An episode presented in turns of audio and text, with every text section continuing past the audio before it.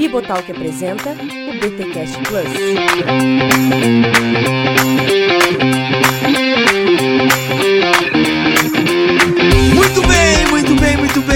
Começa mais um BTcast Plus, a segunda temporada com o primeiro episódio. Eu sou Rodrigo Bibo e reformar a Alemanha até que não é tão difícil. Eu quero ver reformar o mundo. Eita, aqui é o Alex Stahlhofer. E transformar o mundo, bom, talvez a gente até consiga, mas fim das contas, isso é obra do Senhor. Eita, olha aí. Eu sou Cacau Marques e ler John Stott me dá raiva, porque eu fico pensando, esse cara não podia ter morrido, velho. Eita, caraca, aqui agora que, que egoísmo, Nossa. cara. Deixa o cara ir pra Jesus. Ah, não. Paulo não falou? Eu queria partir com o Chris e estar com ele, que era muito melhor, mas por causa de vocês era bom que eu estivesse aqui. Olha o Stott podia aí. ter dito a mesma Ai, coisa. Mas ele queimou, né, mano? Ele que, pô, até inclusive esse livro que a gente tem em mão já era uma revisão já de um, alu- um, assistente dele fez, né, cara? Deixa o cara morrer em paz, mano. Eu sou Carol Bazo, vou imitar aqui o Cacau. Quando eu leio John Stott, ele me faz chorar. Ó, olha aí. E eu sou a Vicky e, de acordo com o Stott, nós só temos duas opções: o envolvimento ou a fuga. Olha aí, meus amigos, minhas amigas, voltamos com o BT Cast Plus. Na primeira temporada a gente passou pelo livro Igreja Centrada de Tim Keller e agora nessa segunda temporada nós vamos caminhar com John Stott e o livro O Cristão em uma Sociedade Não Cristã. Como posicionar-se biblicamente diante dos desafios contemporâneos. E a gente tem a presença do Alex aqui que participou, né? De vez em quando o Alex aparece. Seja muito bem-vindo, Alex. Muito obrigado. É bom voltar a casa. É bom, e é sempre bom te receber. Cacau Marques, daquele jeito. E aí, tamo aí. Tamo junto. Ó, e duas pessoas novas aqui para integrar o time do BTcast Plus. Carol Bazo, já conhecida aqui da Casa Bibotalk. Ai, valeu, Bibo, pelo convite. É um tema bem diferente do que eu tô acostumada, mas já, já fui edificada, já, já valeu a pena. Olha aí. E a Vicky, ela que é formada em letras, mestre não sei das quantas, e agora acadêmica de teologia, e ela que popularizou o nome correto de Dietrich Bonhoeffer na internet. Seja muito bem-vindo aqui, Vicky, ao nosso time. Obrigada, Bibo. Muito legal estar aqui. É legal. E, gente, e claro, Igor Miguel e Diego Bittencourt continuam no time do BTcast Plus. Entretanto, tiveram aí demandas eclesiásticas e familiares e não puderam estar com a gente aí. Mas olha só, vamos começar. O importante é que a gente vai startar aí essa segunda temporada do BTcast Plus. A nossa ideia é ter pelo menos um episódio a cada, sei lá, 40 dias ou a cada dois meses. Não sabemos ainda. Se der liga, a gente faz todo mês. Vamos ver como é que vai dar, né? Porque é um episódio extra, tem demandas, né, do nosso tempo de edição e por aí vai. Mas você já sabe, BTcast Plus é aquele a mais, né? Aquele plus a mais, como diz o pessoal. é aquele plus nos podcasts normais do Bibotalk. Os nossos podcasts aí já passaram do episódio 440 e o BTcast Plus teve uma primeira temporada aí com 24 ou 23 episódios, não lembro agora. Foram 23 episódios na primeira temporada e a gente começa agora essa segunda temporada e estamos no episódio primeiro. Meus amigos, esse livro do John Stott, né, que passou por uma revisão de um de seus assistentes, tem essa proposta então de tocar em vários temas do nosso mundo e o posicionamento do cristão diante desses temas. Por exemplo, a gente vai hoje nesse episódio vamos trazer uma introdução geral sobre do envolvimento ou não do cristão com a sociedade. E aí depois da segunda parte vai ter a questão da guerra, a cuidando da criação, né, uma ecoteologia, a pobreza global, direitos humanos. Olha aí, olha aí. Depois o mundo do trabalho, é, relacionamentos de negócio, celebrando a diversidade étnica, simplicidade, generosidade e contentamento. Lá na quarta parte, mulheres, homens e Deus, casamento, coabitação e divórcio, aborto e eutanásia, nova biotecnologia. Olha aí, inclusive pelo professor John White, que aqui a gente vai chamar o Euler Renato Vespel. Já pensou, Alex, se o Euler grava esse episódio com a gente? Seria fenomenal. Muito bom, ó. Quem sabe, quem sabe, hein? E aí tem relacionamentos homossexuais, olha aí, um dos últimos temas. E depois, um chamado para a liderança cristã. Gente, um livro fantástico, escolhido aqui pela equipe do BT Cash Plus, pra gente começar a caminhar. Mas aí, a pergunta de um milhão de dólares pra gente começar esse questionamento sobre o envolvimento do cristão com a sociedade, sim ou não, como é que isso acontece, é o que a gente vai começar a discutir aqui no BT Cash Plus.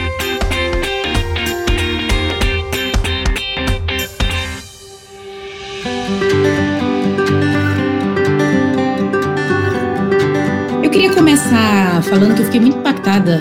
Acho que é, é no, na nota do próprio John Stott que ele vai falar é, de uma oração esperançosa que ele tem, né? De Deus estimular uma nova geração de leitores para refletir o modo cristão sobre algumas das maiores questões do nosso tempo. E o livro foi escrito, acho que em 1989. Eu tinha um ano de idade, né? E aí ele cita alguns eventos da história, assim, é o Pacto de Lausanne, né? E eu fiquei pensando, assim, fiquei. Eu, eu tô emocionada. Não sei se sou de TPM, mas eu ando muito chorosa. Mas eu fiquei muito emocionada de imaginar, assim, na época do John Stott eram outros dilemas políticos, sabe? A nossa. É, é, o mundo mudou tanto, né? De 30 anos para cá, ele mesmo vai falar isso, é absurdo. Mas essa oração esperançosa de que Deus levante uma geração que saiba responder as questões, né? Que esteja numa sociedade não tão sendo verdadeiramente cristão. Então, é, eu posso falar, né, Bíblia, que eu coloquei lá no nosso grupo, que eu não estava muito animada para esse livro. Pode, pode falar assim. Aqui é na sinceridade, Carol, com certeza. eu não estava muito animada. Eu falei, ai, mais um livro, sei lá, cosmovisão, é, agir no mundo e tal. Eu estava meio desanimada. Nossa, mas o John Stott me deu uma rasteira, assim, de início. É, essa oração dele, ver, assim, o tanto que o mundo, tá, o mundo tá mudando. E ele mesmo vai falar no livro que, às vezes, a gente tem uma impressão, nossa, o mundo, é tudo se perdeu, a família se perdeu, né? Já era, esse mundo já era, já foi pro espaço, não, não vai fazer o que mais, né? Vamos esperar só Jesus voltar e acabou.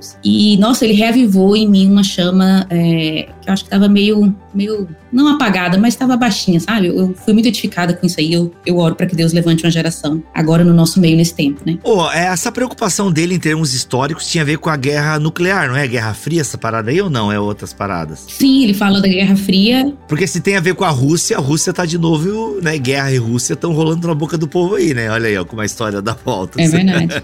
mas só espero que não seja nada nuclear, né? Por favor. A gente não tá preparado para isso. Para mim foi bastante difícil ler esse primeiro capítulo, pelo menos, porque toca muito nas nossas questões atuais. E eu acho que sempre quando a gente se une para falar de um tema devocional, por exemplo, oração, jejum, comunhão, eu acho que não tem grandes discussões, né? Todo cristão sabe que a gente precisa orar, todo mundo sabe que a gente precisa ler a palavra, mas sempre quando a gente entra num tema social, vai ver se os cristãos vão concordar em torno desse tema. O circo sempre pega fogo, sempre tem bate-boca, é, é muito complexo. Então, para mim, foi doloroso de ler e ao mesmo tempo esperançoso também. E ele coloca já desde o prefácio ali a grande questão do livro, que é como se manter atual, pensando as questões atuais e se manter fiel à revelação bíblica. E depois a gente vai falar, né, que um dos grandes problemas para os cristãos é que eles veem muitos que querem dialogar com a sociedade, mas não se mantém fiéis à revelação. E por causa disso, a gente acaba se mantendo alheio às questões sociais. É a questão que ele coloca desde o prefácio. Então, se manter fiel à revelação, à palavra, mas não fugir do mundo, não se tornar escapista. Eu acho que isso vai permear o livro inteiro. Né? Eu acho que nesse, nesse desafio que a Vicky colocou, o modelo que a gente observa é um modelo profético mesmo, né? As teologias mais engajadas do nosso tempo, elas gostam muito de falar sobre esse tema profético, nesse sentido do engajamento social, né? E tem toda a razão, porque os profetas de fato falam com bastante veemência sobre pecados que se manifestam em injustiças na sociedade, né? Só que algumas delas muitas vezes esquecem que a, o compromisso inicial do profeta é com a palavra de Deus, né? Porque ele é o profeta do que Deus falou. Então, ainda que ele esteja totalmente indignado com alguma coisa, a sua fidelidade é a palavra de Deus. Um exemplo, é claro, é Jonas, né? Jonas estava totalmente indignado com Nínive, mas o seu compromisso devia ser com a palavra de Deus. E o caráter de misericórdia de Deus se revelou justamente a despeito do seu coração duro, mas ensinando para ele também, né? Eu gosto de pensar que o livro de Jonas é um livro sobre a conversão do profeta e não sobre uma conversão dos que ouvem a profecia, né? Mas aí você tem, você olha os profetas e eles têm um compromisso com a palavra. E eu acho que isso é muito esperançoso também, porque aí a gente está falando de, desse poder transformador da palavra de Deus, aos, a qual nós somos fiéis, mas que tem um impacto transformador no mundo. E também não, não tem como a gente renegar a nossa vocação profética como povo de Deus e não falar nada para esse mundo, assumindo aquilo que o Stott chama de fuga, né? Não tem como. A gente tem esse caráter profético, mas por sermos profetas, quem nos chama é Deus, quem nos dá a palavra a ser dita é Deus, e por isso a gente precisa andar com, com esses dois pés aí, né? Muito bom. É, inclusive, ele vai abrir aqui o capítulo 1 falando justamente dessa questão é, social. Acho que a Vic também é, ventilou isso, né? Parece que fala em questão social, o pessoal, né, já, ah, é crente. O pessoal ainda pergunta se eu sou petista, né? Até hoje eu não sei porquê. O pessoal me pergunta o que, que tem em mim que me lembra o petismo, sabe? Eu não sei. Eu não tenho a barba do cacau, entendeu? Eu não sei. Não, eu... não, então, é, o jeito que eles pararam de me perguntar foi eu deixando a barba grande. Agora eles já têm certeza, não perguntam mais nada. É positiva.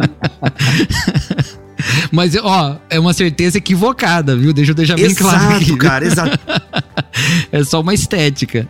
Exato, e parece que falou em ajudar o pobre, é o dilema que o Tim Keller tá enfrentando. Eu tava vendo agora uma entrevista recente do Tim Keller, e ele tem que ficar se justificando e tal. E, cara, você fala, por exemplo, em nomes como Antônio Carlos Costa aqui no Brasil, tem gente que nem ouve o que o cara fala. É, René Padilha é outro também, tipo, não, é esquerda, é isso é, é teologia progressista, e nem às vezes vê o argumento. E eu acho lindo, cara, o testemunho do Antônio Carlos Costa, tem um podcast com ele aqui, quando ele fala que descobriu a palavra pobre na Bíblia, sabe? Porque eu passei anos e não via, e parece que a palavra pobre, eu não enxergava a palavra pobre na Bíblia. E a gente, sabe, parece que é fato que parece tem aquela, nós temos aquela sensação de que determinado espectro político sequestrou algumas pautas. Só que, poxa, aqui eu vou citar um cara ainda mais polêmico, que eu não, é, enfim, mas eu lembro muito que o Ariovaldo Ramos falava, né? Eu, eu tive um tempo de ouvir o Ariovaldo Ramos, assim, e, cara, e palavras maravilhosas. E na entrevista que ele deu pra mim no Bibotal, que ele fala isso: olha, antes de Marx, antes de qualquer outro teórico da economia da sociedade, Jesus Cristo falava, né? Então, assim,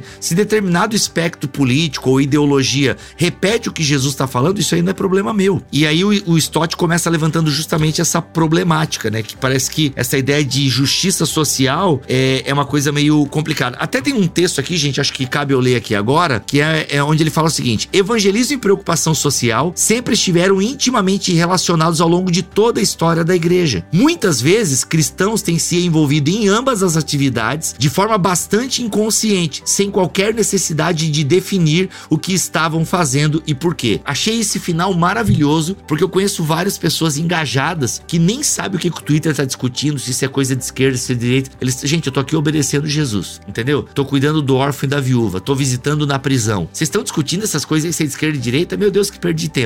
Já ouvi, inclusive, isso na minha cara, assim. É, e às vezes nem tem um- uma teologia bem formada que abasteça essa ação social. N- Não, não foi necessário, né? Igual a Vicky falou, defender teolo- teologicamente que o engajamento é necessário, né? Que a preocupação com a justiça é necessária. Isso eu achei é, fantástico. Eu gostei demais que ele cita dois, duas épocas e dois movimentos na história. Acho que primeiro é a Inglaterra do século XVIII, e aí ele cita Wesley. Achei interessante ele não citar o Whitfield, porque o Whitfield também trabalhou bastante com é, orfanato, né? Até hoje nos Estados Unidos tem a, a- existe uma ONG que continua o projeto dele lá na Geórgia. É, é incrível, assim, como e eu, eu, assim, foi a parte que eu chorei, tá? Porque ele basicamente vai falar o seguinte: os grandes avivamentos tiveram conversão, mas quase ninguém fala, mas teve muita justiça social. E isso Sim, reforma social, reformas, né? a gente não, é, é, a gente quase não conta isso, né? Sim. A gente fala do Finney. Quando fala em Charles Finney na internet, herege. Nossa, achei lindo É. esse tal Finney. Então, assim, e cara, a gente, beleza, gente, ele pode ter coisas que a gente acha meio complicada,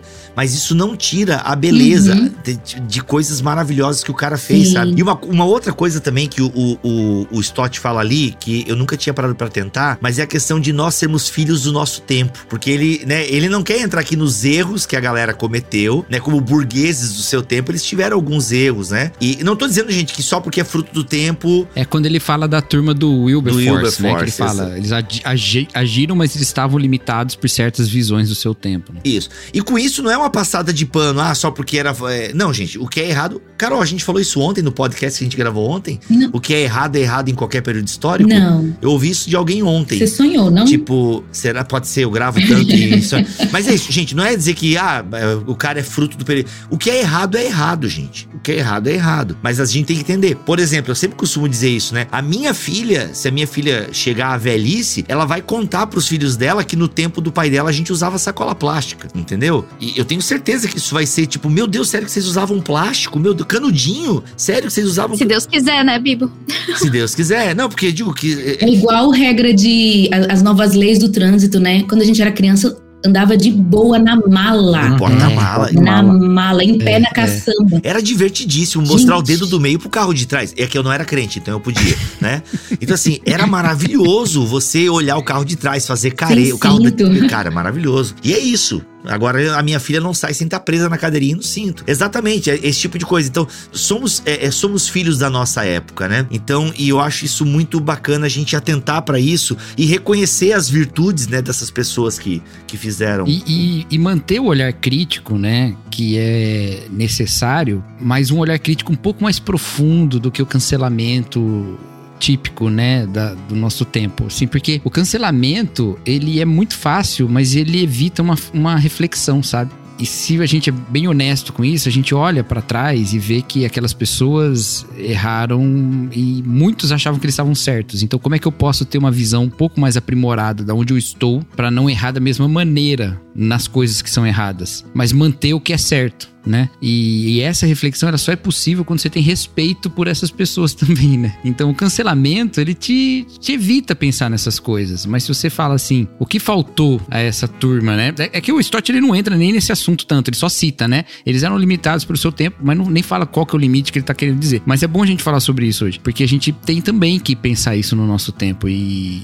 e eu acho que até esse capítulo dá algumas coisas, alguns diretrizes pra gente também pensar dessa maneira. Mas lá quando chegar na hora eu falo Cacau, até é interessante você citar isso, porque ser crítico não é sair discordando de tudo e de todos, mas exercer discernimento, né? Então a gente fala, ah, vamos, vamos ter uma postura crítica frente a determinada figura histórica e suas ações. Significa exercer discernimento, significa reconhecer o que tem de pontos ali que são positivos e de ações positivas, e também reconhecer as falhas, os erros, é. os problemas, é, e, e, e, lidar com isso. É para isso que a gente, afinal de contas, estuda história da igreja, né? É. Para poder olhar para essas coisas e, e, fazer diferente. Ou copiar coisas hum. boas. É, e até refletir também nos mecanismos que fazem com que a gente tenha mais graça para olhar uns e menos graça para olhar os outros, entendeu? Também tem isso. Né? Exato. Né? Então Exato. a gente aprimorar até o nosso juízo, né? Não, porque assim, isso que a gente tá falando é uma coisa importante, só que tem gente que a gente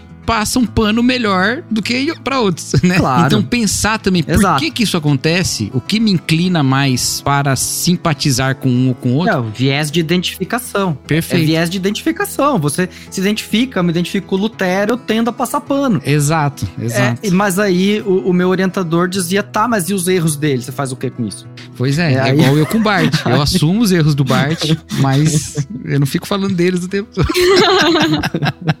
Outro dia apareceu alguém na internet ali, vou citar, nem sei se é o vídeo do BDcast, talvez seja. Apareceu alguém na internet ele falando: Eu consigo elencar todos os erros de Calbart na sua teologia. Aí veio alguém no. Eu não, não sigo a pessoa, veio alguém, mandou o um tweet para mim e perguntou assim: Você consegue elencar todos os erros do Calbart, Cacau? Eu falei: Eu consigo, mas eu prefiro falar o quanto ele é lindo. Ai, cara. Eu, eu, acho que isso é a maturidade, sabe? A gente... Mas é mentira, eu não consigo, né? Eu não consigo nem falar todas as virtudes, vou conseguir pois falar é. todos os erros. Não, mas é, é, esse tipo de tweet, né, cara, eu acho que revela um coração muito. Um coração muito, muito amargurado. Não, eu não sei o contexto também, viu, cara? Vamos segurar um pouco a onda, que às vezes o cara tá até ouvindo aqui. Eu não sei o contexto. eu, quero, eu quero cancelar agora. Aquele que falando de amor aqui, vamos ajudar o pobre e cancela o cara. Vamos cancelar ele agora, esse cara aí que Vamos cancelar ele agora. Não, eu digo assim, ó, é porque existe esse extremismo, né, é, doutrinário, bairrista, né, a minha teologia. A gente, meu, quem é ouvinte do Bibotalk tá cansado de ver a gente bater nessa tecla e contra essa postura arrogante, né, do teólogo, enfim. Mas eu fico pensando muito, sabe, no, no eu não lembro a passagem exata agora, mas é quando a, os discípulos encontram outras pessoas, sabe, é, expulsando demônios. E ó, ele tava fazendo em teu nome lá. Jesus, deixa os caras, entendeu? A gente não sabe quem são, velho. Jesus sabe, deixa os caras, tá no meu nome, quem comigo não ajunta, espalhe, por aí vai, sabe? Eram os presbiterianos, aqueles. Pode ser. Os batistas eram os que estavam com Jesus. Não mentira, gente, pelo amor de Deus. Caralho. tô brincando, cara, tô brincando. Então, eu acho que a gente não tá, é, no fundo, e é outra coisa que a gente sempre diz aqui no Bibotal, que nem todos os nossos podcasts, a maioria dos cristãos não tá preparado para a pluralidade que existe dentro do próprio cristianismo. Inclusive, tem um e-book meio do Cacau sobre teologia e comunhão, que a gente fala muito sobre isso, mas isso é para quem é aluno da EBT, né, que ganhou o e-book lá. Mas tem o podcast de graça para você poder ouvir, que é o episódio Teologia e Comunhão, é 400 e alguma coisa, é um episódio recente aí do BT Cash. E é isso, a gente não tem, sabe, essa maturidade. E quanto mais eu estudo história da igreja, né? Estamos aqui com é, três professores de história da igreja, né? O Cacau também é professor de história e já deu história das missões e por aí vai. E a gente, eu e a Carol já falamos isso em vários episódios. Cara, estudar a história da igreja. Já dei história da igreja também. E já lecionou a história da igreja, né, Cacau? Cara, não tem como você estudar a história da igreja e não ser mais ecumênico. Vou usar essa palavra que é outro bicho papão também aí na pra teologia de muita gente. Inclusive, eu vou falar uma coisa, vou puxar o Calbart de novo. No Introdução à Teologia Evangélica, o Calvart fala uma coisa engraçada, interessante. Ele fala que história da igreja também é uma, uma área da teologia que lida com a Bíblia, né? Alguma coisa assim, é no último capítulo lá. Porque assim, a gente fala, né, da teologia histórica, ok, é teologia, né? Mas ele diz que a, a história da igreja é, porque a gente também avalia a igreja à luz das escrituras. Então, que esse estudo da história da igreja também é um estudo bíblico, de certa forma. Achei fenomenal isso, achei muito legal. É que faz uma parte, é que o Karl Barth ele tem uma concepção história da igreja que não é de é, disciplina independente, mas uma disciplina é, é, fundamento acessório à exegese, à dogmática, à teologia prática. É, ela, ela funciona na, na interdisciplinariedade dela e não como disciplina autônoma. Olha aí. Muito bom. Muito bom.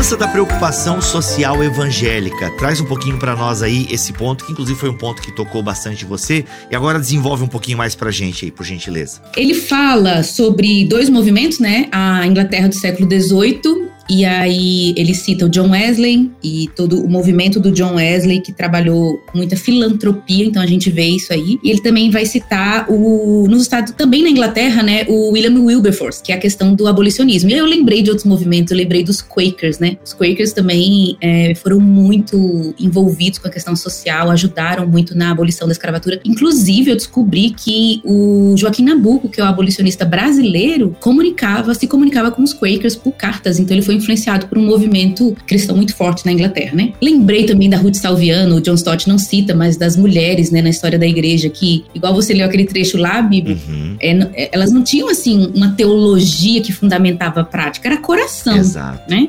Então eu amo a Deus e eu amo o próximo, as beguinas que serviram na época da peste, Uhum. né? Então a gente tem um relato assim, quando a Ruth fez todo o apanhado dela, para mim ficou muito claro isso, como as mulheres na história foram mulheres cristãs, um exemplo de serviço ao próximo, de engajamento, engajamento cultural, Uhum. engajamento no, no- no cuidado, Sim. né, da reforma social. Eu acho que o Stott cita aqui esses dois casos porque ele tá falando de uma sociedade que está bem depravada Uhum, e como os efeitos do avivamento também trouxeram essa qualidade moral, por assim dizer, à sociedade. isso. E como esses movimentos abolicionistas estão ligados a grandes homens de Deus, né? E, provavelmente mulheres que nós não temos os nomes citados. Inclusive, a gente tem um episódio aqui no BTcast sobre a John Wesley e a abolição da escravatura.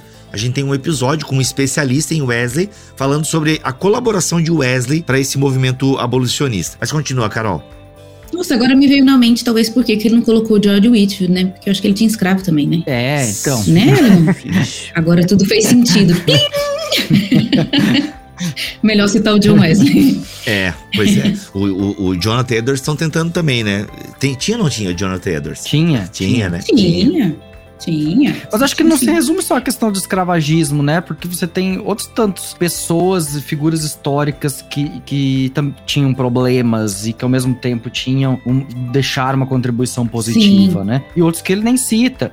Você pensar no pietismo alemão todo, que foi lá Halle, né? É. É, aquilo lá foi um mega centro de, de Uhum. diaconia da igreja pro século XVIII, né? Então, é claro que sempre de novo, isso é a marca que eu acho importante do, do texto do Stott, que todos esses movimentos que trouxeram uma pregação renovada do evangelho trouxeram consigo uma renovação do coração da igreja para com o sofrimento do povo. É verdade. Muito bom. E aí depois ele vai falar do. Aí já é o século XIX, né, nos Estados Unidos, e ele cita, como a gente falou, o Finney, né, e a a- o movimento de missões, também como a expansão das missões cristãs. Aquela coisa, né? Todo lugar onde chegava um missionário, abre-se um hospital, uma escola, né? Então esse cuidado com, com o homem como um todo, integral. Pronto.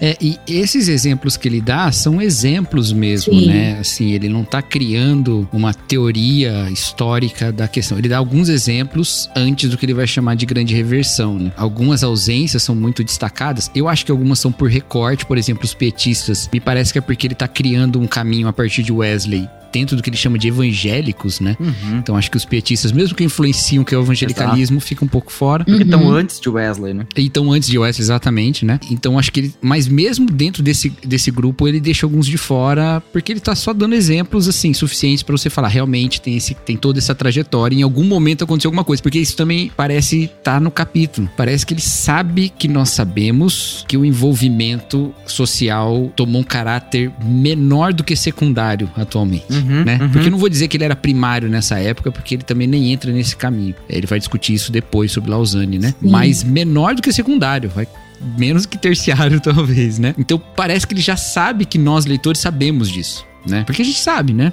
A gente sabe que a gente durante um tempo pensou assim, não, nosso negócio é pregar logo o evangelho, falar, converter, encaminhar a alma pro céu, né? Botar o selinho do céu aqui, botar direitinho aos cuidados de São Pedro e mandar esse cara, né? Então, e aí, e o resto, né? Aí a gente e, e- e ele vai mostrar por quê, como chegou nisso. Porque nós sabemos onde é que nós estamos, né? Uhum. Ou onde nós estávamos na década de 80. Aquela adição no final corrige um pouquinho. Ele escreve a partir do contexto dele, né, Cacau? O Wesley é fundamental pra entender o contexto dele. Uhum. Não é que ele não entenda do É. outro. Porque, por exemplo, o, o Stott teve várias vezes na Alemanha Oriental. Ele conheceu Halle. Tanto que o professor- um dos professores de teologia prática da Universidade de Halle, que foi meu revisor de doutorado, é era amigo do Stott, visitava ele na casa e tal, convidava ele pra vir pra Alemanha. Então, é, é lógico que ele conhecia tudo isso. Só que aqui, pro objetivo dele, ele não, ele não quis escrever um livro sobre a história do desenvolvimento social no evangelicalismo dos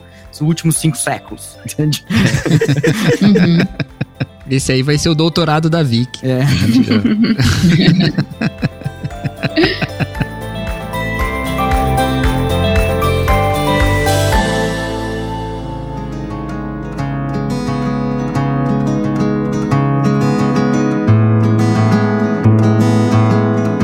Gente, fazendo a transição aqui então pra gente caminhar no capítulo, a gente tá na página 27. Aliás, deixa eu avisar pra você, se você puder adquirir o livro, é muito legal você ler o capítulo, depois ouvir o nosso episódio, ou ouvir o episódio e depois ir ler o capítulo. Ó, a galera que fez isso com a Igreja Centrada absorveu muito conteúdo e, gente, muitas pessoas edificadas, igrejas inteiras, né? Foram edificadas por conta da, da primeira temporada. Mas eu vou fazer uma propaganda maior aqui ainda. Oi. A Igreja Centrada é muito edificante, é maravilhoso, é lindo. Mas esse livro do Stott, ele, é, ele atinge mais públicos diferentes. Exato, olha aí. Esse é um livro que eu diria todo mundo, se pudesse ler, era bom. É verdade, porque não, não tá ligado muito a plantador, a pastor, né? Apesar que a gente É, tentava tirar um exato, pouco essa exato. coisa do, do de igreja centrada, ele tinha um público-alvo meio que definido, né?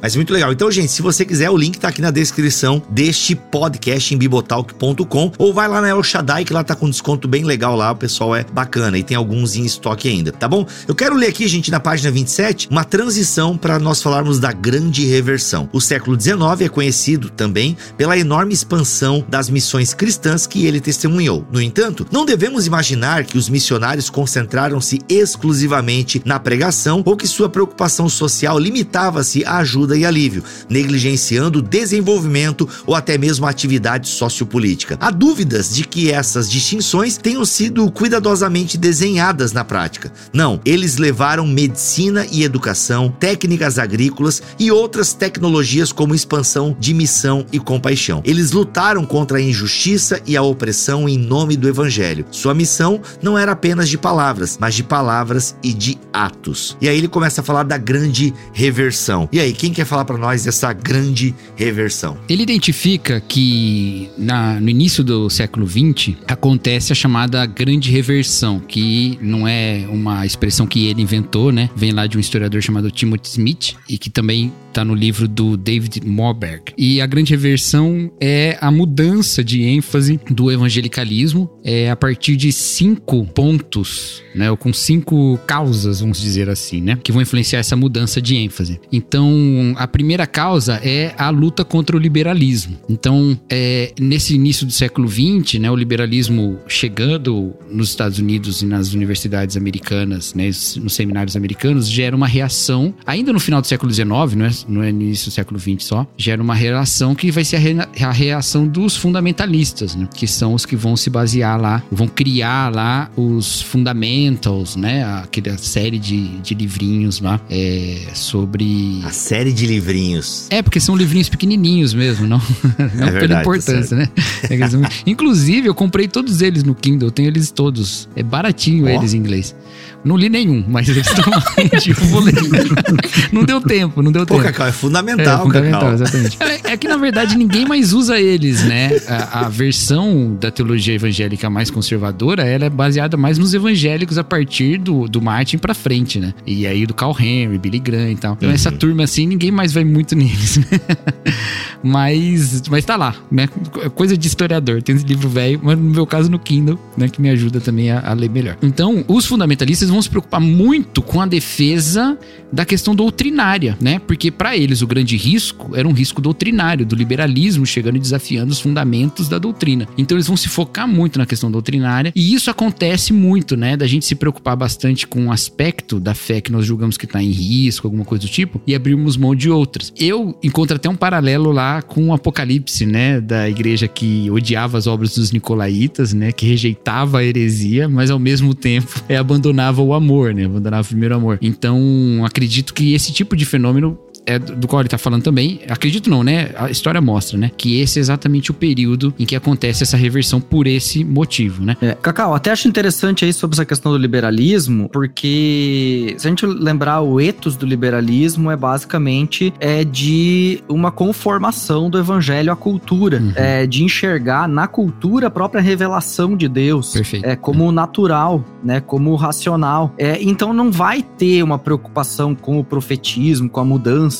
os grandes clássicos do liberalismo alemão, é, eles é, tinham zero preocupação social. É, é, porque a preocupação deles era simplesmente com a continuidade. Era uma espécie de, fosse dizer assim, ó, eles eram baita de um conservador do ponto de vista social. Eles estavam preocupados apenas com o status quo da sua classe, é que era uma classe ilustrada, acadêmica, bem formada, nobre. Então não, havia uma preocupação com o que estava acontecendo lá no chão de fábrica, sabe? É, é muito interessante pegar esse período, que é o período em que vai surgir também essas pregações de arrebatamento, de fim dos tempos, etc e tal, na Inglaterra, por causa da Revolução Industrial e tal. Isso acontece no mesmo período. Esse é um dos pontos que ele vai falar, inclusive, depois, né? É, e aí Mas tem a questão ver. do evangelho social, que é o segundo ponto, né, que, que foi citado aqui, até antes a gente estava aqui em off falando do, do Rauschenbusch, que tem uma grande importância para a questão do evangelho social, porque justamente traz essa, essa pergunta por um socialismo primitivo. Será que Atos 2 não estava falando de uma espécie de comunidade socialista primitiva? E, e ele não está sozinho nessa conversa. Você tem outras pessoas de vertente evangelical falando disso. Antes dele, inclusive, ou no mesmo tempo que ele, se lembrar dos irmãos Blumhardt, que são de vertente pietista e também influenciaram, eles influenciaram Barth, eles influ, influenciaram Moltmann, é, influenciaram Tillich e, e, influenciou todo uma, um grupo que se chamava de socialista cristão. O que, que eles pensavam? Diferente dos dialéticos, dos hegelianos, da turma marxista, eles tinham um pensamento social que tentava viabilizar um projeto do reino aqui e agora. Aí o problema é da escatologia realizada, né? Aí é que mora o problema deles e se alguém mais quiser comentar aqui, é, seja bem-vindo. É que o Rauschenbusch ele foi pro seminário, né? E aí ele foi pastorear uma igreja em, em Hell's Kitchen, né? Em Nova York, na, na cozinha do inferno mesmo, né? Lá onde mora o demolidor. e aí ele, ele se confronta com essa realidade, né? Muito problemática. É uma história parecida com, com o do Nibur, se eu não me engano, mas o Nibur foi em, em Detroit, né? Eles vão ter preocupações é, é, sociais por causa dos lugares das igrejas onde eles vão pastorear. Aí Rauschenbusch começa a elaborar o, o evangelho social, né? Ele escreve um, um, texto, que é um texto muito relevante, que é o, o Evangelho a Crise Social, se não me engano é o nome, né? E ele é o Cristianismo a Crise Social. Abri aqui. Cristianismo a Crise Social, que é um, que é um livro que influenciou Martin Luther King. Martin Luther King leu esse livro e cita nas suas obras. E ele vai escrever esse livro e depois ele vai tentar elaborar uma teologia nos, nos tópicos da teologia sistemática, mas uma teologia do evangelho social, que é o livro, inclusive, tem em português também pela, saiu pela haste. É uma teologia do evangelho social. Ele tem uma influência bastante do liberalismo, mas ele inclui esse tipo de preocupação social e ele vai caminhar bastante para uma ideia de uma escatologia realizada como o Alex colocou, né? Então ele vai caminhar para esse lado. E por isso ele sofre muita resistência da turma na época fundamentalista, que estava ali naquela mesma época, né? Então há um combate ao evangelho social muito muito intenso, porque de fato o Rauschenbusch ele estava rompendo com certas uhum. ênfases do cristianismo social, mas ele estava olhando para um contexto que ele estava, né, que pedia um certo engajamento e ele não encontrava é, subsídios teológicos no tempo dele. Uhum. Além da formação dele também ser uma formação mais liberal, né? Ele não tinha caminhado por seminários mais conservadores. Cacau, quais são essas bases que ele rompe? Quais são essas questões que ele rompe? Ele vai usar. É que eu, eu não sou lá muito versado nele, né? Mas ele vai ter uma visão sobre reino de Deus, por exemplo, que é essa versão desse reino construído, né? A partir dessa utopia uhum. cristã mesmo. É, ele é um dos elaboradores de conceitos do reino de Deus do século XX, né? Se você for pensar o que significa reino de Deus na teologia do século XX, você vai passar pelo Rauschenbusch de algum jeito. Né? Então ele traz esse tipo de, de, de reflexão. Diferente até do, do Blomhart, que você falou, né? Blomhart, nome? Uhum. Blumhardt. Blumhardt, uhum. é, é a pronúncia, né? Que ele já tem uma visão mais, né, próximo do que a gente considera um evangelicalismo, né? Um pouco mais, né? Isso. E, e uhum. o Rauschenbusch não, ele vai bem do liberalismo mesmo e caminhar. Então a visão dele sobre escritura é diferente, a visão dele sobre teologia é diferente, mas ele tem essa, essa ânsia e essa ideia do evangelho social, que vai ser um movimento nos Estados Unidos, né? Mas vai ter essa resistência e como resistência, aí acontece o que acontece um pouco com, com o Tim Keller, por exemplo entendeu? No momento em que você tá dizendo, olha, mas as questões sociais estão, né, desafiando a igreja, e aí você tem um cara evangélico como Tim Keller falando assim, não, gente, mas peraí, olha esse caso aqui, olha essa situação. Pera, você tá soando muito parecido com aquela galera lá, sai fora.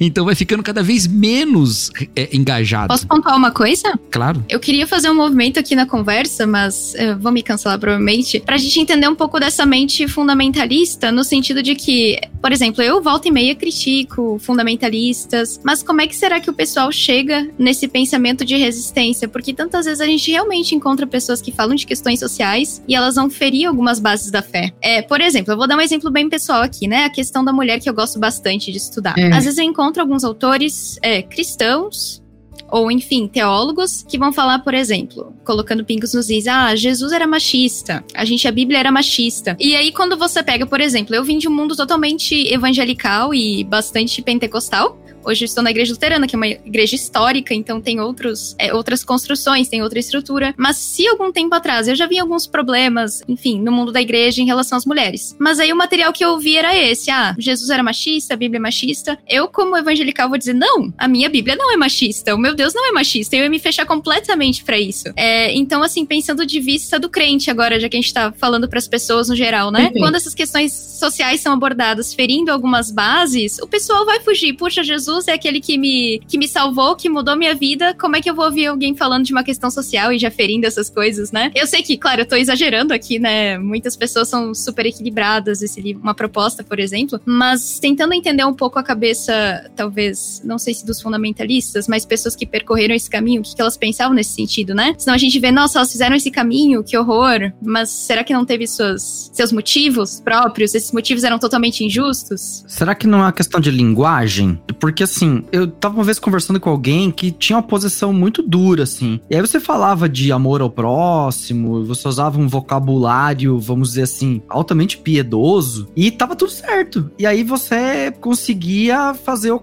fazer a pessoa não só ofertar, como ir junto pra causa social. Agora, se você vem com um vocabulário é, uhum. é, é, é, de, de envolvimento social que é marcado pela, uh, uh, pelo que popularmente se convencionou chamar marxismo, eu acho que não é isso, mas enfim, popularmente se convencionou chamar assim. Aí você ganha o carimbo é só por ter utilizado um determinado vocabulário que fica uhum. próximo. Então, é, é às vezes essas Já sofremos muito isso no BTQ. É, essas questões que às vezes são até semânticas, assim, não são nem, nem estão no âmago da questão. Uhum. Tem- eu acho que passa por isso também, mas assim, há momentos em que certas sensibilidades estão aguçadas, né? Eu acho que o início do século XX foi um desses momentos nos Estados Unidos. Tanto que fica tão aguçada que tem aquele rompume- rompimento em Princeton, aquela coisa toda. E depois, com a chegada da neo-ortodoxia nos Estados Unidos, os neo-ortodoxos são tratados como liberais. Porque assim, tá, tá todo mundo à flor da pele. Qualquer coisa que soa parecido, você tá, né? Então,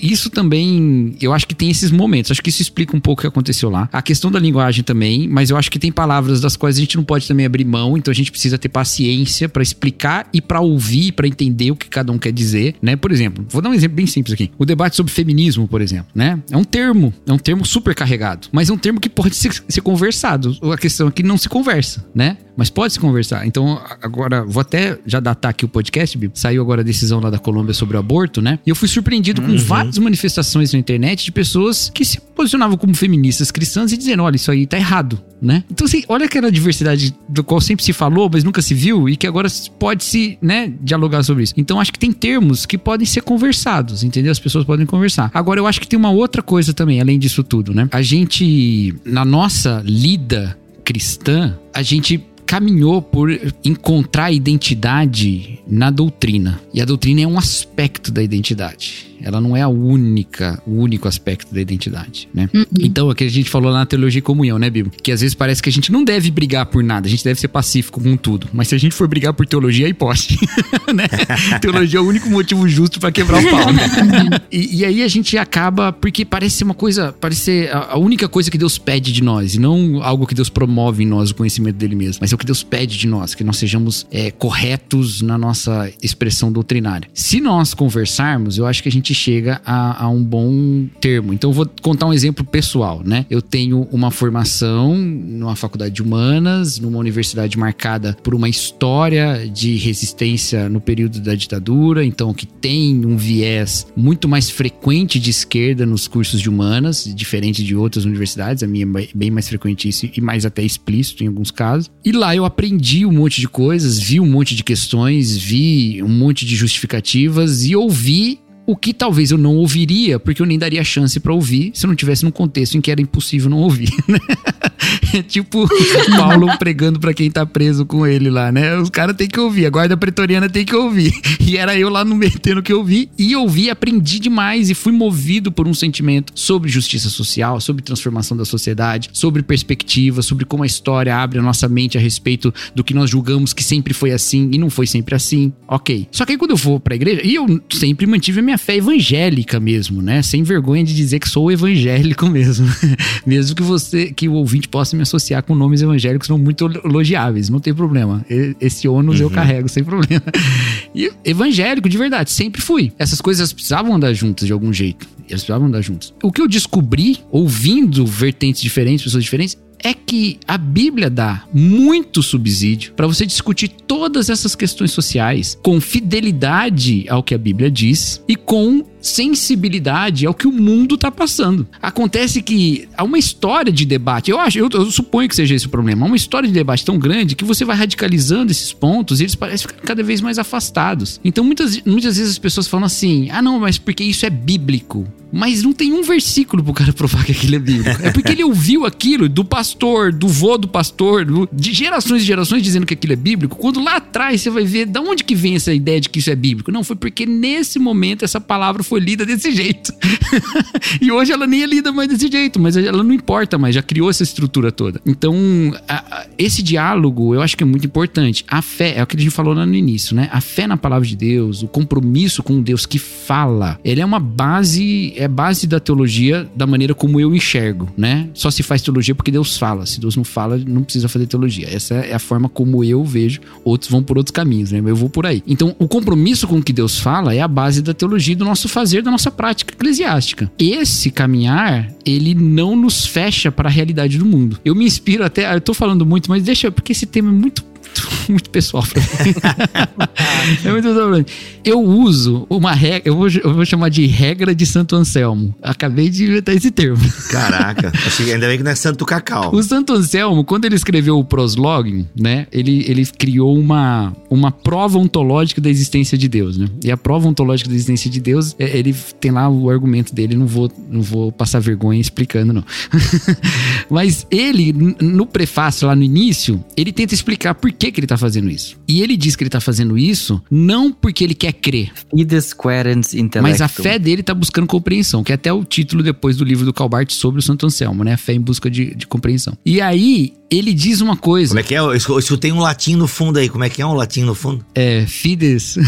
Fides querens intellectum. Olha aí. Que, Aí, que é isso? exatamente. E ele diz uma coisa linda lá. Ele fala assim: Eu quero levar a minha razão à contemplação. Entendeu? Porque ele já cria, ele já contemplava, mas ele queria levar a razão à contemplação. Então ele tem uma preocupação de adoração. Então eu já creio em Deus, eu só quero que minha razão agora seja tomada por essa coisa, né? Eu uso um pouco isso para pensar as questões sociais. Tanto que ele escreve esse proslog em forma de oração, não é? É, é linda, linda, linda. Exato, exato. Uhum. É em forma de oração, porque, cara, eu, tô, eu, eu já creio. É, O só livro é tô- lindo, o livro é lindo. Muito bom. E aí, Cacau? Inclusive o episódio sobre Santo Anselmo do BTcast, maravilhoso, um dos meus preferidos de todos os Olha dias. aí, das antigas. E aí, Cacau?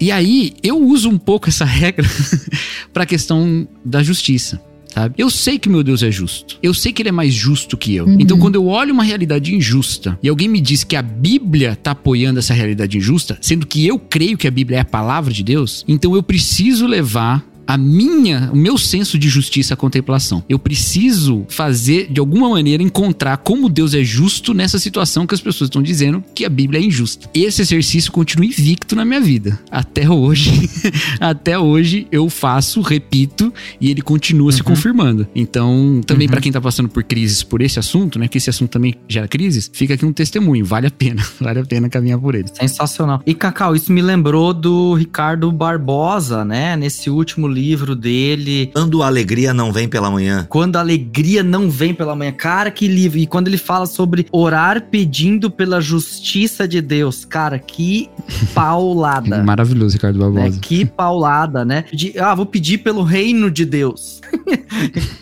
É uma oração perigosa. É verdade. Olha, esse livro aí, eu recebi ele da Ultimato. Cara, eu tô precisando ler, porque olha, é, todo mundo só rasga elogios, né? Vitor Fontana, você, é, Paulo On também tava falando desse livro. Olha aí, fiquei, fiquei aguçado.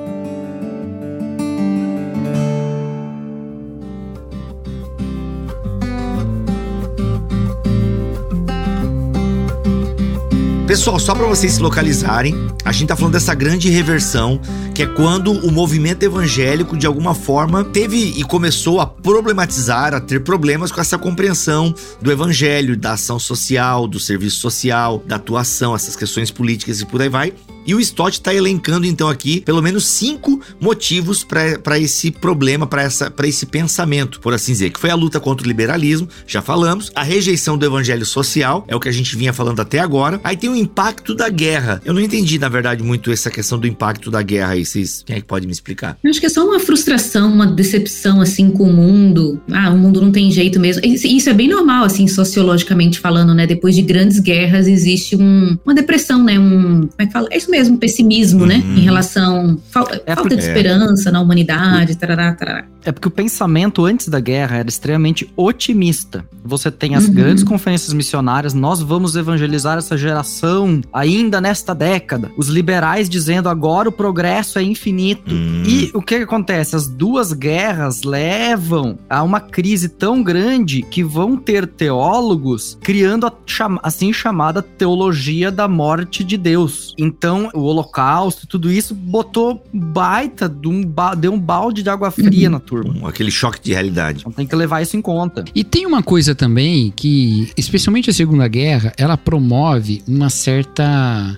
uma certa desconfiança de, de dogmas muito impostos, né? Então, se há alguma possibilidade de transformação no mundo, essa transformação não virá por uma fé, né, muito, né, muito afirmada e não muito, muito provada, né? Então, além do pessimismo todo, ainda tem também essa ideia de uma, de uma fraternidade que pode ser que, que caso alguém ainda sustente a ideia de alguma fraternidade, que a sustentará numa visão muito mais secularista do que numa visão muito dogmática ou religiosa mesmo, né? Então passa por isso também. O Stott não chega a falar sobre isso, mas esse, essa tendência também aparece, né? Quando você olha alguns movimentos do pós-segunda guerra, assim. É, tem uma coisa uhum. interessante que ele coloca, né? Ele fala assim, ó, contudo, entre as guerras não houve nenhum líder evangélico capaz de articular a providência e a graça comum como base para uma esperança perseverante, né? Ele fala desse tempo de crise, assim. Eita. E aí tem a influência do pré-milenarismo, né? Essa escatologia tá muito ligada uhum. ao dispensacionalismo, se não, não me falha a memória. Sim. Isso. Que onde se popularizou muito essa coisa. Gente, tá tudo acabando, vai tudo explodir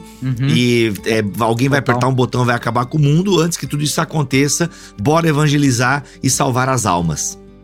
Inclusive, saiu o BTcast ontem, né, da BC2 sobre o fim do mundo. Exato. E eu cresci nessa mentalidade, né, Bibo? Por que, que eu vou cuidar da natureza se Deus vai queimar tudo isso aqui?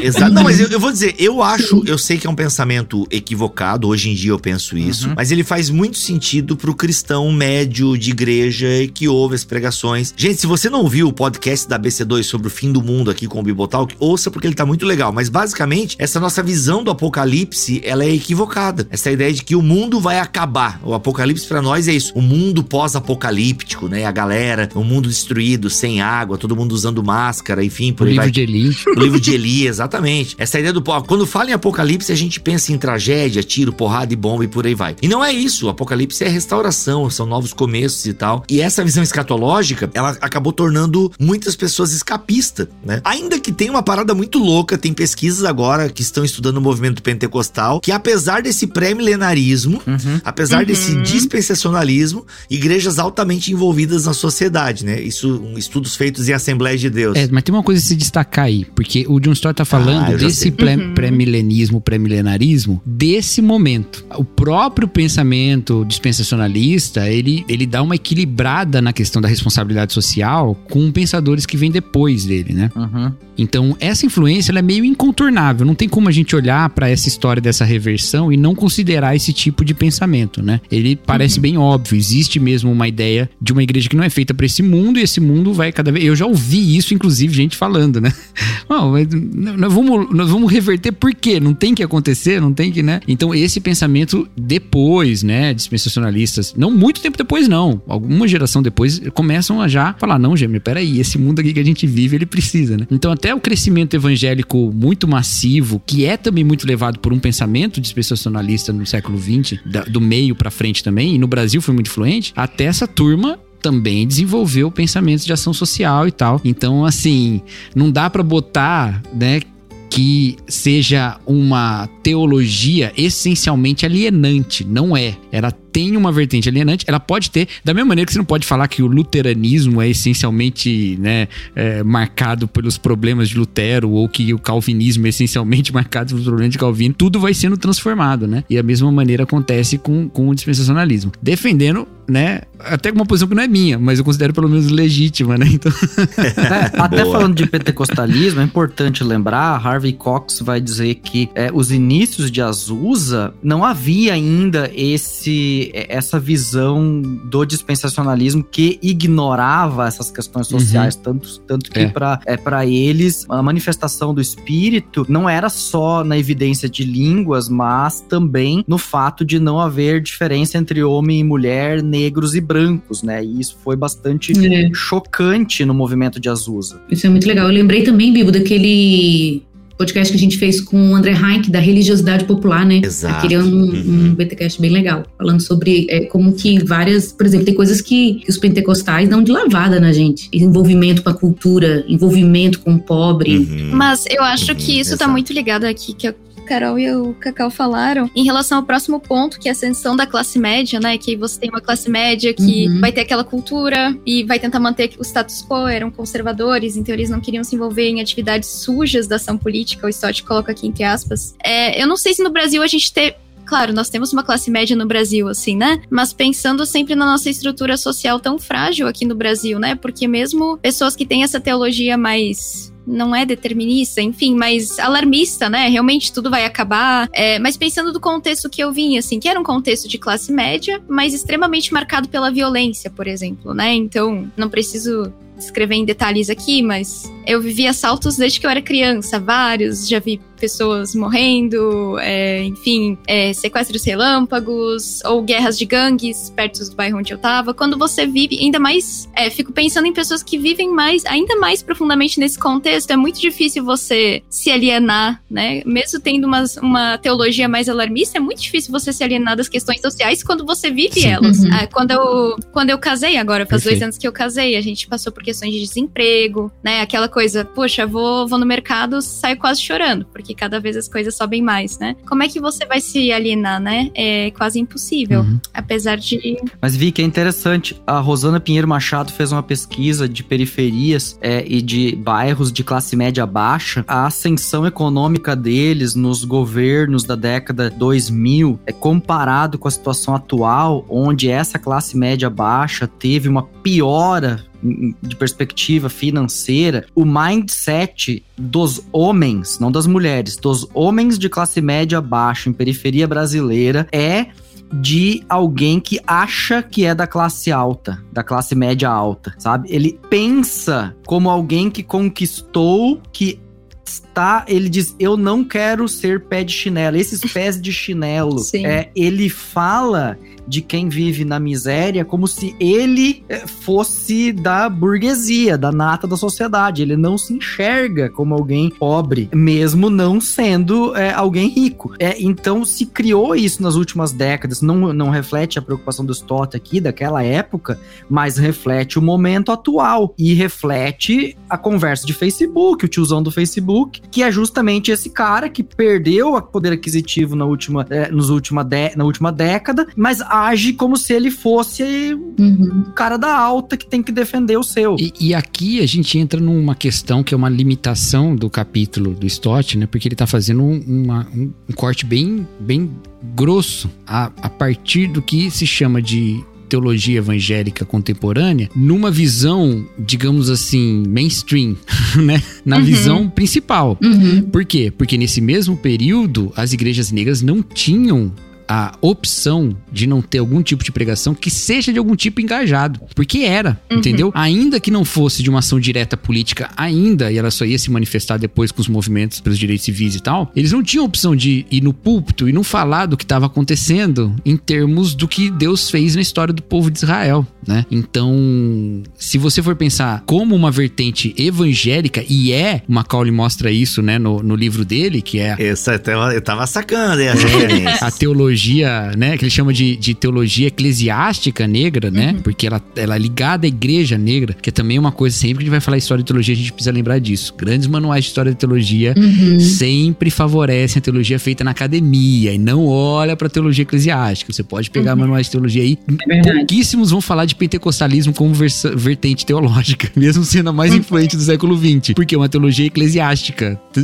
Depois virou acadêmica, né? Mas tudo bem, voltando. Então o Macaulay faz esse caminho e ele mostra eles não tinham a opção de não uhum. trazer um, um, evangelho que fosse de alguma forma engajado. Inclusive, isso explica também, de alguma maneira, a, a forma como o neopentecostalismo, ou melhor, a teologia uhum. da prosperidade, porque é uma das vertentes do neopentecostalismo, né? Como a teologia da prosperidade, ela tem um espaço onde ela pode entrar, porque é justamente esse espaço do protagonismo entendeu? Que é, que é uma mensagem que faltou em teologias engajadas também do século XX em termos de transformação social. O neopentecostalismo vai falar, olha, ora, né, né, o, o, da teologia da prosperidade, ora, contribui, se santifica e as coisas vão dar certo, querendo ou não, tá na minha mão. Né? Uhum. Então, essa ideia de protagonismo, de algo que você pode fazer para sair dessa situação, ela, ela vem muito. E é muito, talvez, né, mais forte, né? E tem as suas virtudes, inclusive, em comparação com uma que simplesmente olha pro pobre como alguém necessitado só do auxílio, sem ter a sua voz, sem ter a sua teologia, sem ter a sua maneira de lidar com Deus e de se relacionar com Deus. Então, isso é, é, é algo de se pensar também, que eu acho que, é, que, que explica um pouco também, né? Um pouco que aconteceu no Brasil. Nos Estados Unidos acho que a coisa é diferente, na Inglaterra acho que é bem diferente, né? Mas no Brasil, pelo menos, acho que tem esse caminho. De qualquer forma, sempre vai ter, em todo esse tempo, mesmo na reversão, Sim. sempre vai ter os evangélicos engajados. Eles nunca sumiram. Com discursos diferentes, com preocupações diferentes, ênfases diferentes, mas geralmente, do início do século XX para cá, não são a vertente hegemônica, não são a vertente mainstream. São a vertente contracultural. Legal. Gente, olha só, o Stott então apresenta esses cinco, essas cinco teses, essas cinco razões. Ele diz o seguinte: não culpamos nossos antepassados evangélicos. É provável que, estando em seu lugar, nós tivéssemos reagido da mesma forma às pressões contemporâneas. E não significa que todos os evangélicos se despiram de sua consciência social no início do século XX e entre as guerras. Alguns continuaram a envolver-se profundamente em ministérios sociais e evangélicos e assim mantiveram essa aplicação indispensável do evangelho, sem a qual o evangelicalismo perde parte de sua autenticidade. Mas a maioria se afastou. E aí ele vai falar da recuperação social evangélica e eu acho que aqui a gente caminha para o final do nosso episódio, até para não fazer um mega episódio de duas horas. E a parte política ficará para segundo episódio, senhor Cacau. Tá bom, tá bom. eu acho que eu acho que rende um segundo episódio ali, até porque eu tava olhando no índice e não tem um episódio só sobre política e igreja. Então, de repente a gente pode fazer a segunda parte, o segundo episódio dessa segunda temporada,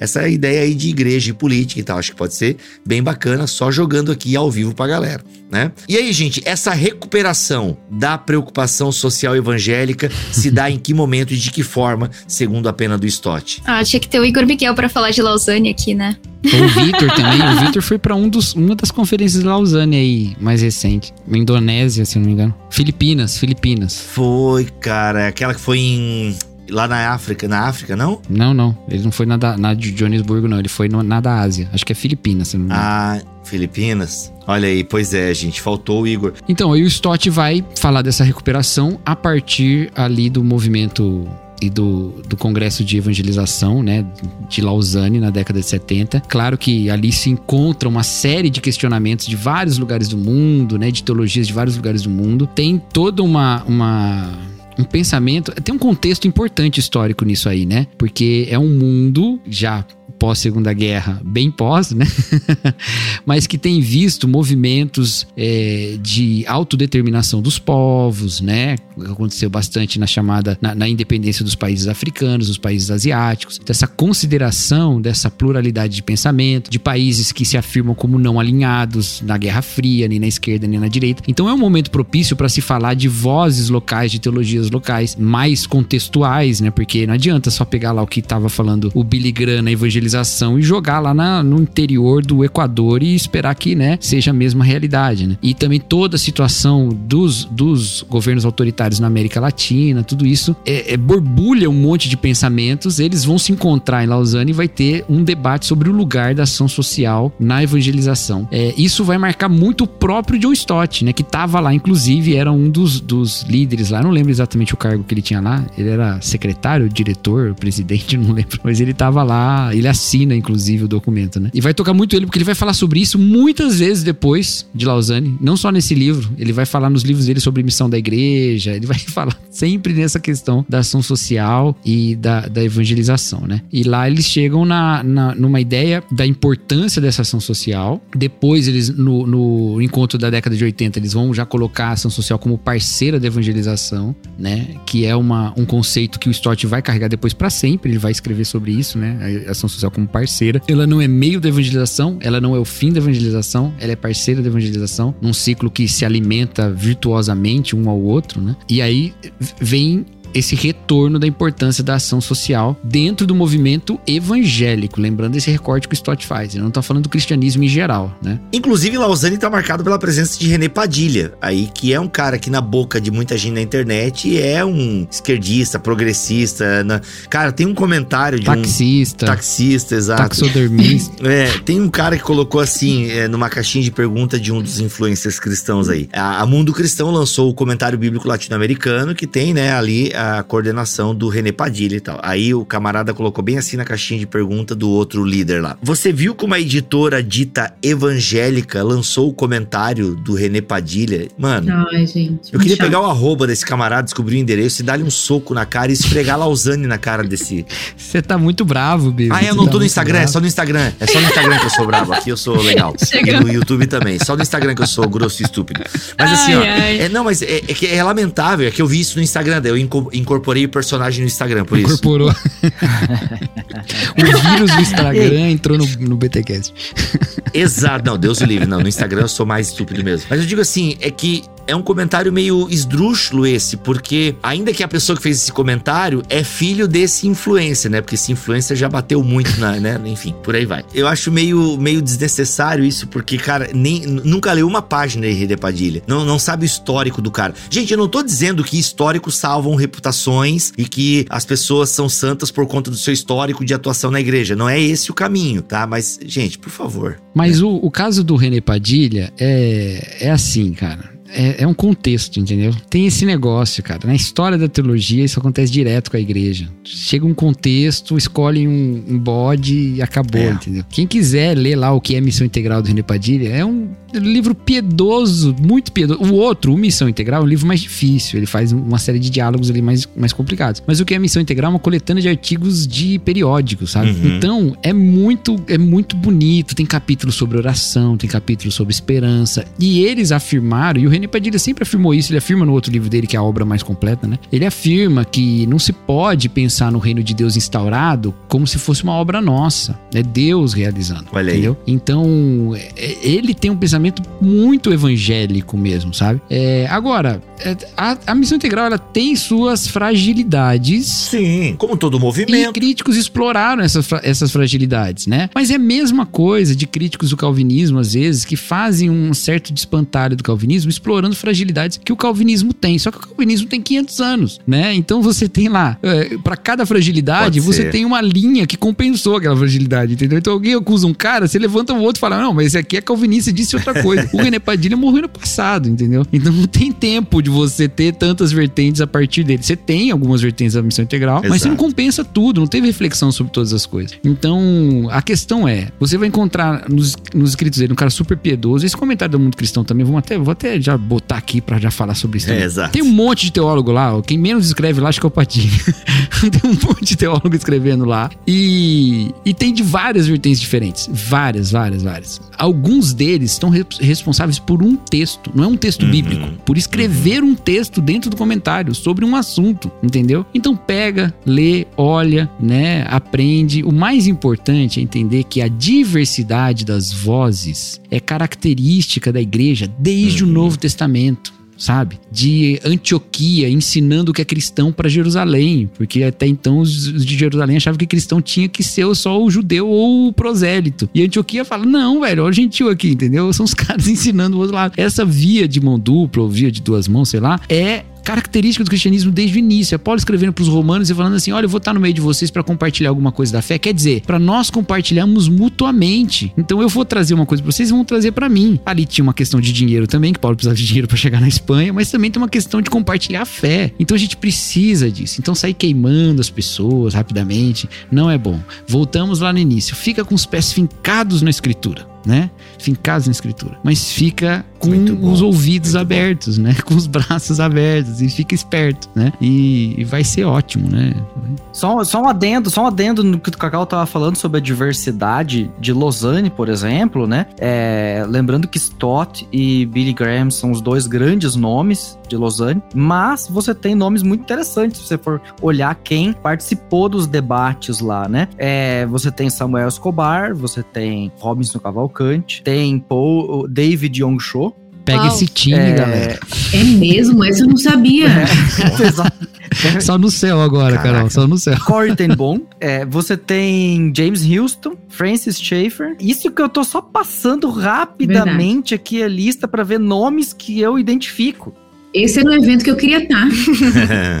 Aí você vai dizer assim: ah, é, é- é- não, isso aqui não é conservador. Tá, peraí, onde é que você encaixa o Schaefer e o, Graham- o Billy Graham? É. Não, o É, ah, isso aqui é liberal demais. não, não dá, não, ele não cabe dentro das, dentro das categorias que se quer colocar a Lausanne, entende? Eu acho que essa é a grandiosidade do evento. Exato. Atualmente eu tô lendo o Rios de Água Viva, do Richard Foster, que ele vai dividir as seis grandes tradições de espiritualidade cristã, né? E ele coloca sempre o paradigma que é Jesus, né? No primeiro, né? Jesus que é um paradigma... É, Jesus é um exemplo para todas essas tradições. Então ele vai falar da tradição carismática, a tradição com ênfase na palavra, que é o evangelicalismo, é, a tradição de santidade e tem a tradição de justiça social. E o, e o Stott começa exatamente assim o livro também, esse primeiro capítulo, né? Apontando para Jesus. Um Jesus que ele ia pregando, mas que também ia curando, fazendo as duas coisas. Então, ele já abre o capítulo nesse sentido. E aí depois o Stott vai falar das tradições que são diferentes rios que vão se unir também, né? As pessoas da tradição da santidade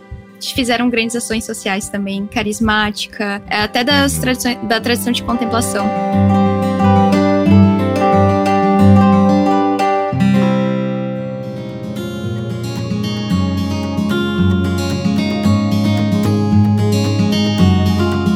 Isso, gente. Com essa fala da Vicky, a gente caminha pro final do primeiro episódio da segunda temporada do BTcast Plus. E fica a dica aí, se você quiser acompanhar, nós estamos seguindo aí os capítulos de John Stott, o cristão em uma sociedade não cristã. Como posicionar-se biblicamente diante dos desafios contemporâneos. Tem na El Shaddai, livraria parceira nossa aqui. Você pode adquirir o livro, o link está aqui na descrição deste podcast em bibotalk.com. E esse livro é lançado pela Thomas Nelson Brasil. Tá bom, gente? Ó, inclusive a gente nem abordou todo o capítulo 1. A gente volta no segundo episódio para dar continuidade ainda no capítulo 1, porque tem coisas muito bacanas e profundas ainda para nós discutirmos. Alex, que bom que você invadiu a gravação e participou deste episódio. Ah, show. Show, é isso aí, homem de poucas palavras. Cacau, como sempre, daquele jeito. Show! Ah, tá. Agora vê, todo mundo show. Agora, Cacau é show aí. Cacau Poxa, show. Cacau show. Cacau show, cachorro.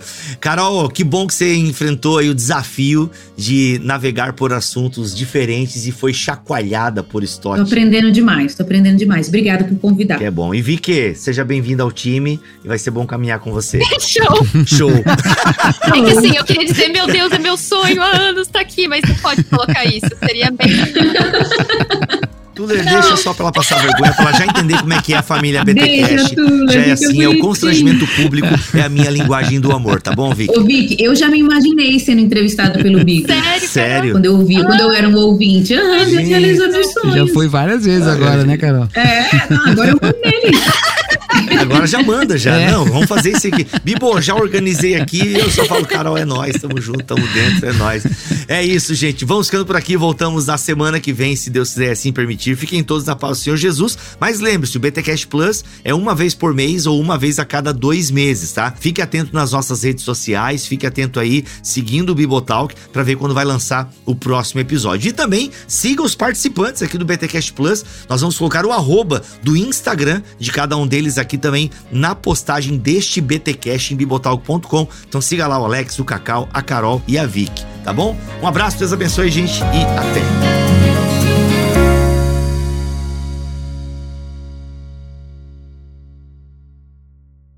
Não, é que atualmente eu tô lendo o Rios de Água Fifa. Ah, meu Deus. Água FIFA é um jogo de Água videogame. FIFA. É o, é o rio do, do João Avelange, o rio de água FIFA. que microfone você tá usando, Vic? Foi um que o Tuller indicou. Eu não faço ideia da marca. eu Tá não faço bom. ideia de nada. Ah, foi o Túlio que indicou, tá bom então. Tá bom o seu áudio. Liga. É, mas ainda ficaria melhor se tu subisse ele um pouquinho mais próximo da tua claro. boca, Vicky. Deixa eu pegar uns livros aqui. Isso, acho que não deve faltar livro, é livro aí. Não. E agora? Melhorou? Ou É. não? Não é que a voz muito diferença. delicada, né? A voz é muito delicada. Ah, é. não Pede pro pode- Tuller me deixar com uma voz de maior de idade, por favor. é sério. Sério, Bibo. Eu fiz um teste no aplicativo ele disse que eu tinha 12 anos. Eu tenho 25. Ah, mas que bom. E eu que faço o teste já me dão 60, tá ótimo isso aí. É, não, o de lado fica melhor, que é onde tá o tambor do microfone, né? Tá, essa birosca de lado. Ó, Aí, Tuller. Assim, Aí, ó, ó. é assim, ó, é assim. Tuller, vai te ralar, Tuller. O Tuller, Não, é- o Tuller mentiu pra você. ó. O Tuller me mandou uma imagem que eu tava usando meu microfone errado. E era uma imagem assim, tipo, instrução pra criança, Exato. assim. É, É isso. isso é. aí. É assim, Alex, ó. Beleza. É assim. Pode botar o antipuff. Se tiver errado, Tuller, é culpa do Bibo. Não, não, eu tenho, eu tenho um igual, tu esqueceu disso? Eu tenho um Tibone igual ao teu. É verdade, nós compramos dois, né? Exato. Este podcast foi editado por Tuller Bibotalk Produções.